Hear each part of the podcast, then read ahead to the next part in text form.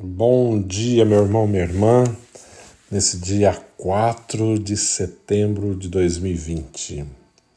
Mais um dia começando com a graça de Deus e pedimos ao Senhor que nos dê sabedoria para viver bem esse dia, né? colocando-nos na presença dEle com toda a alegria, com toda a certeza. Também a primeira sexta-feira do mês, né? essa dia 4 de setembro, é a primeira sexta-feira do mês, é dedicado também ao Sagrado Coração de Jesus. Pedimos ao Sagrado, Sacratíssimo Coração de Jesus que seja para mim, para você e para todos nós o nosso refúgio, né, o nosso consolo, a nossa esperança, sinal da nossa alegria. O Evangelho de hoje, Jesus está dizendo de Lucas, né?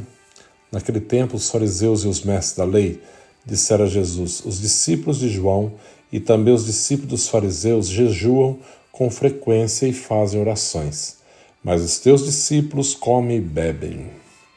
Jesus, porém, lhes disse: Os convidados de um casamento podem fazer jejum enquanto o noivo está com eles?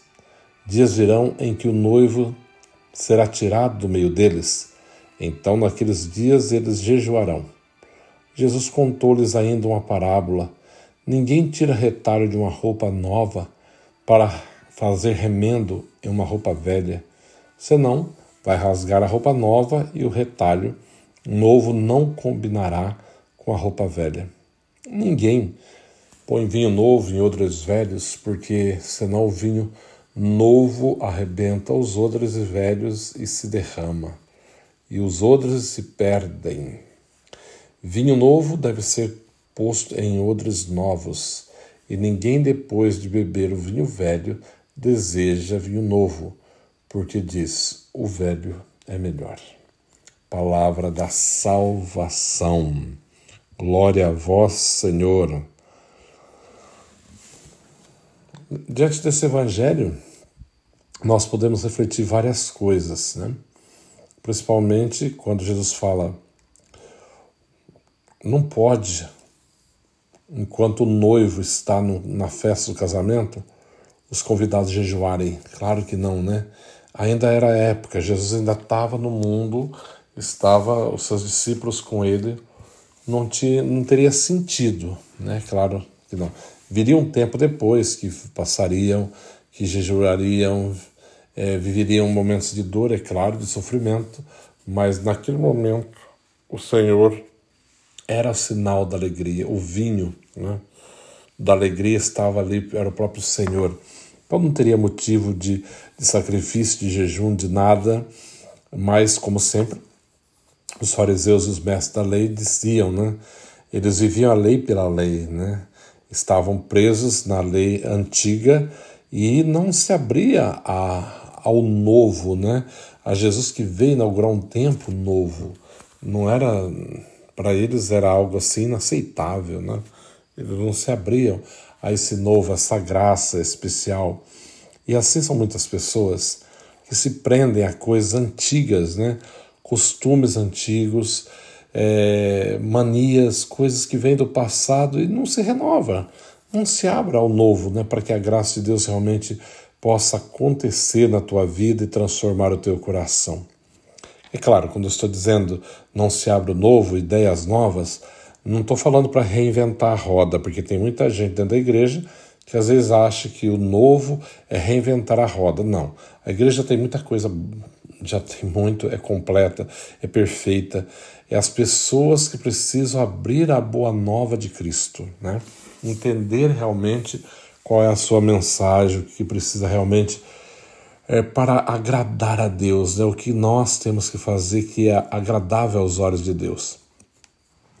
Abrir ao novo, estar aberto a ideias novas, coisas novas. Mais uma vez, repito novamente, não é reinventar a roda, porque alguns pensam que é isso, né? Agora o mundo é novo, é um tempo novo, moderno, então vamos jogar o que é velho fora e fazer coisas novas, diferentes, moderna.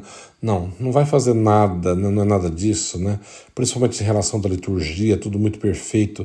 Oxalá que todos nós vivêssemos, né? De maneira perfeita a liturgia que temos da igreja, tão perfeita, tão linda, tão, tão rica, né? mas infelizmente acaba não vivendo, né? Então não tem que reinventar nada, mas abrir-se ao novo, porque Jesus é vida nova. Então, se eu estou aberto, eu vou experimentar essa vida nova. Ele é o vinho novo, é o vinho da graça, o vinho da alegria. E se colocar o vinho novo, como está dizendo, no odre velho, arrebenta, né? Claro que sim. Colocar o pensamento de Jesus, né? A vida nova dele que ele vem trazer em cabeças fechadas, velhas, em costumes antigos, fechados, arcaicos, velhos, que oprime, que mata.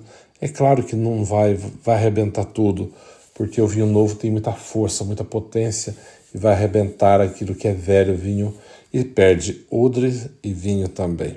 Então nós não podemos, é a mesma coisa, outra parábola que ele fala, não podemos colocar uma, uma roupa, pegar uma roupa nova, não, um retalho de roupa nova e colocar na roupa velha, porque não, não funciona. A, a validade, a qualidade do tecido é diferente, não combina e acaba estragando a roupa nova e perdendo a roupa velha. Então não se faz isso, né? É, essa boa nova de Cristo, realmente nós temos que estar abertos para aquilo que Deus quer falar comigo, contigo, com todos nós, né? E, e deixar o Senhor fluir na nossa vida realmente. É, esse, esse vinho novo, essa roupa velha, né? Colocando remendo novo, não tem como para receber o vinho novo que é Cristo, temos que nos renovar, né? renovar a nossa mente, o nosso coração, estar realmente abertos à Sua graça, à Sua palavra, à manifestação do Teu amor. Né? E entender qual é o propósito que Ele nos chamou, né? para que, que nos chamou. Para uma vida nova, vida e vida em plenitude.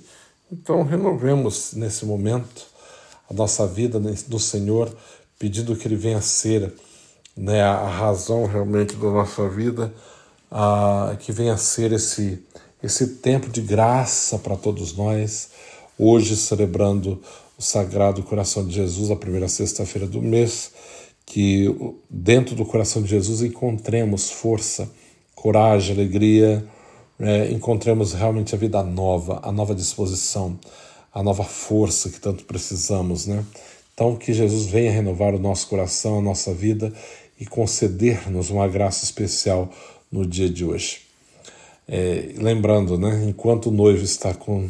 Não se jejua numa festa de casamento, né? Claro que não. É momento de alegria, não é momento de luto, é momento de alegria, de paz, de festejar Agora vai ter momento que tem que recolher, tem que pensar, tem que rezar mais, tem que realmente jejuar e preparar assim a nossa alma.